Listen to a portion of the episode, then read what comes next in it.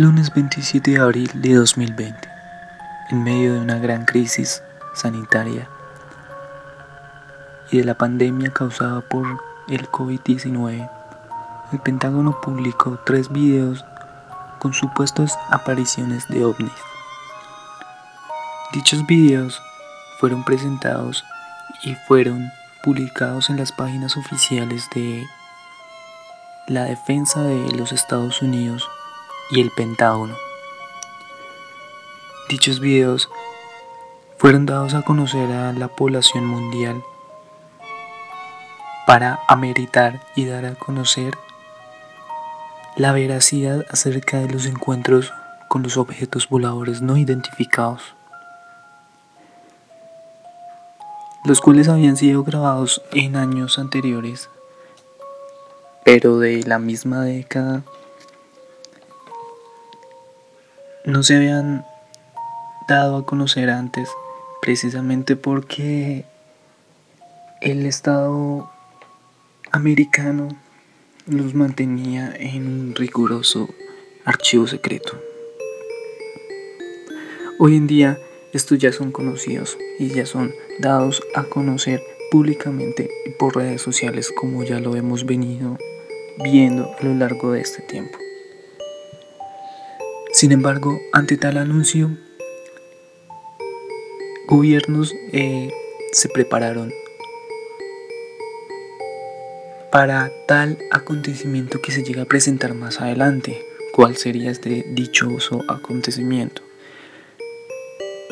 Un encuentro cercano con un objeto volador no identificado o un ovni mayormente conocido de esta manera. Siendo así, gobiernos se preparan. Gobiernos se preparan para llegar al espacio y conocer más allá, ir y explorar, alcanzando viajes interestelares extensos y confortantes para la humanidad.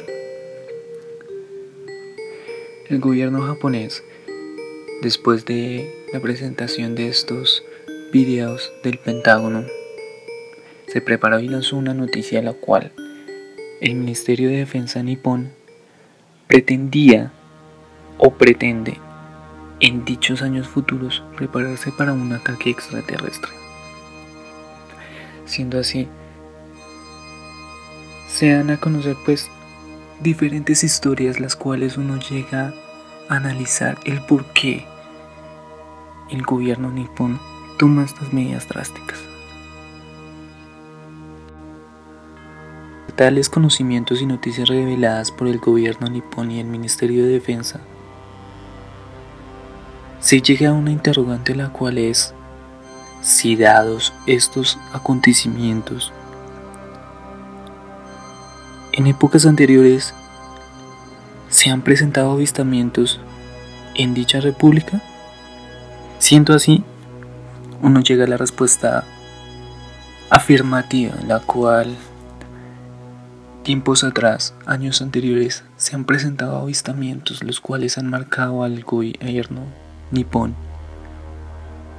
y precisamente también a la comunidad, a los ciudadanos de dicho país. Empezamos de esta manera con el más peculiar dado en el año de 1973. Fue una gran oleada ovni, la cual se presentó en todo el país. Los sucesos transcurren a lo largo del año, en donde el país registró una gran oleada de avistamientos ovni. Ciudades clave como Akashi, donde un objeto de, en forma de cigarrillo sobrevolaba la ciudad, y Masako Shikida, aquel personaje que logró capturar tres fotos, fueron la pieza clave para registrar dicho acontecimiento presentado en ese año.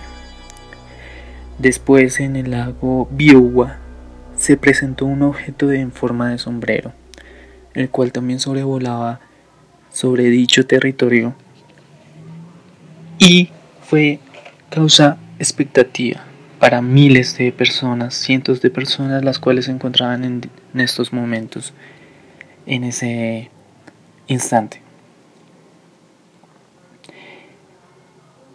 Sin embargo, fueron numerosas las personas las cuales tomaron fotos, pero lo que hace más impactante este suceso en, este, en esta ubicación es que las fotos tomadas fueron llevadas a revistas y a publicaciones mediáticas las cuales se dieron a conocer en el transcurso del año, lo cual hace garantizar que este caso sea verídico, dado que obviamente al momento de publicar algo en una revista o en los medios se necesita buscar la veracidad. No exclusivamente todos los medios y todas las revistas son 100% coherentes, pero si al momento que se llegue a presentar algo es para generar controversia. Este suceso eh, cabe resaltar que fue ocurrido en el 26 de mayo de 1973. Posteriormente también está en el Tokyo Tower donde se tomaron la foto, una foto más polémica de todos los tiempos en este año. Dicha foto eh, da a conocer que se presentó un avistamiento ovni muy peculiar en este año, lo cual fue una foto por Toshio Kato, que fue el autor original de esta fotografía, dio mucho de qué hablar para los expertos ufólogos. Él no se percató de la existencia de un objeto volante en dicha foto que realizaba en un momento muy peculiar. En un día común y corriente él se encontraba tomando una foto y de un momento a otro logró captar algo en dicha foto. Fueron reveladas varias fotografías de las cuales él tomó en ese instante en Tokyo Tower, como ya se mencionó, la cual es una torre de telecomunicaciones de Tokio. Este suceso ocurrió en 19 de septiembre de 1973. Estos sucesos han marcado ese año a todo el, país japonés. Ya posteriormente también se encuentran, por ejemplo, los sucesos del el año de 2011. El viernes 11 de marzo del presente año, un terremoto abatió a todo el país. A 130 kilómetros al oeste de Sendai, con 32 kilómetros de profundidad, se presentó uno de los terremotos más impactantes de todo el país. A una escala de 8.9 grados, ha sido el terremoto más grande en la historia de Japón, que más ha impactado a toda la comunidad. El terremoto, dados a sus magnitudes y a sus percances, logró provocar un devastador tsunami, lo cual eh, puso en graves aprietos a toda la comunidad. Fue una crisis muy impactante para todos aquellos que estuvieron en dicho lugar, en dicho instante. Sin embargo, mientras se presentaban estos sucesos, también se dio a conocer que hubieron ciertos avistamientos los cuales marcaron aún más este suceso. y semanas previas y después de los avistamientos siguieron otros más impactantes, los cuales se dieron justo en el desastre de la central nuclear de Tsukishima. Es importante resaltar el por qué los avistamientos se presentaron de esta manera justo cuando algún suceso de esta magnitud sacudía a la gente. Sin embargo, años más adelante, tenemos la flota sobre Osaka. En el año 2015, más exactamente el 18 de julio, se presentó una flota de avistamientos de 10 ovnis los cuales se encontraban sobrevolando sobre la ciudad de Osaka precisamente. objetos esféricos de color blanco se reportaron en todos los cielos de la ciudad. Los objetos mostraban un comportamiento de acercamiento lentamente hacia un polo químico de las inmediaciones de Osaka. Esto iba a presentar cierta, cierto temor ante la comunidad, cierto temor ante todos los espectadores que se encontraban en dichos momentos. Los sucesos fueron de noticia mediática no solo dentro de Japón, sino también en los países fuera de dicho dicho epicentro. Finalmente tenemos el avistamiento más impactante en toda la historia de Japón. Utsurubun, o nave hueca como se conoce comúnmente. Sucesos ocurridos en 1803 en la provincia de Hitachi. Fue aquel encuentro de tercera fase con una mujer. La leyenda cuenta porque de dicho, dicha historia se sacaron leyendas, se sacaron escritos, los cuales han sido marcados en toda la historia de Japón. La leyenda cuenta de una hermosa mujer la cual llegó a una ciudad, dicha mujer entre 18 y 20 años, la cual se encontraba a bordo de una extraña embarcación, hablaba en un idioma totalmente desconocido, por lo que en ningún momento pudieron comunicarse con ella.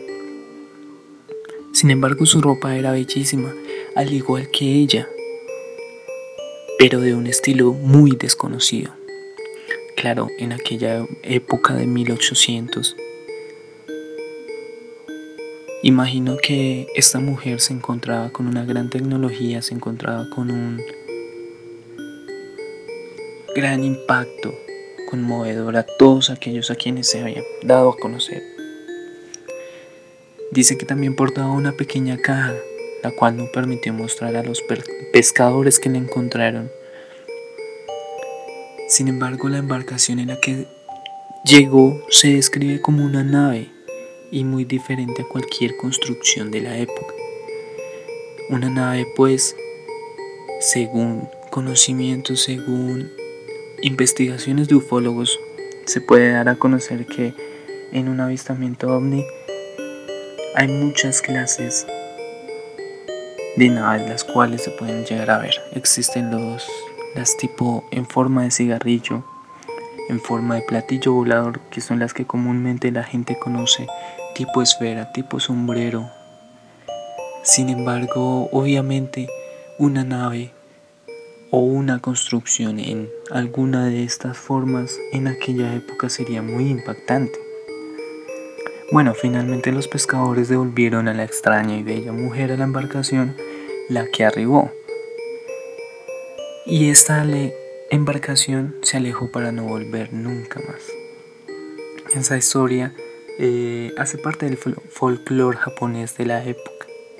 Sin embargo, numerosos ufólogos que han estudiado el caso no han dudado en catalogar que la historia se encuentra como un verdadero avistamiento en tercera fase. Se conoce en tercera fase porque es aquel avistamiento, aquel encuentro cercano con un ser extraterrestre que tiende a ser de tipo bastante personal, bastante cercano. De esta manera, si los ufólogos no han dudado en descartar esta historia, es porque precisamente tiende a ser algo impactante, tiende a ser algo que no sería capaz de debatir su veracidad. Siendo así, más adelante en 1825, en el 44 y en el 35, sacaron escritos diferentes relatando esta historia, la cual ha sido la más impactante para el gobierno, para la historia japonesa. Todo esto nos lleva a que el gobierno japonés, como en un inicio ya había dicho, prepara un ataque extraterrestre. el Ministerio de Defensa y el propio ministro anunció que elaborarán un plan para que los pilotos de las Fuerzas Armadas reaccionen ante la presencia de un objeto volador no identificado. Esto lo fue anunciado por la cadena NHK y Kono Taro, el ministro de Defensa, dijo lo siguiente, no cree en ovnis y su departamento los ha captado. No los ha captado, no los ha captado. Y él no cree en dichos avistamientos, no cree en la presencia de, de extraterrestres en la Tierra o que se den los avistamientos propiamente. Pero aún así el, pro, el Ministerio de Defensa se prepara para un escenario como este. Entonces es de debatir porque si dudan la veracidad de un avistamiento ovni, se preparan para un encuentro con ellos. Entonces, eso nos lleva a pensar que algunos se están ocultando. Algunos nos quieren dar a conocer. Los gobiernos mundiales se están preparando para algo impactante que será revelado más adelante. Con el tiempo vamos entendiendo que la vida extraterrestre no es un mito ni es una leyenda, sino es una realidad. Y es una realidad la cual acabas de conocer en el asilo Skinwalker.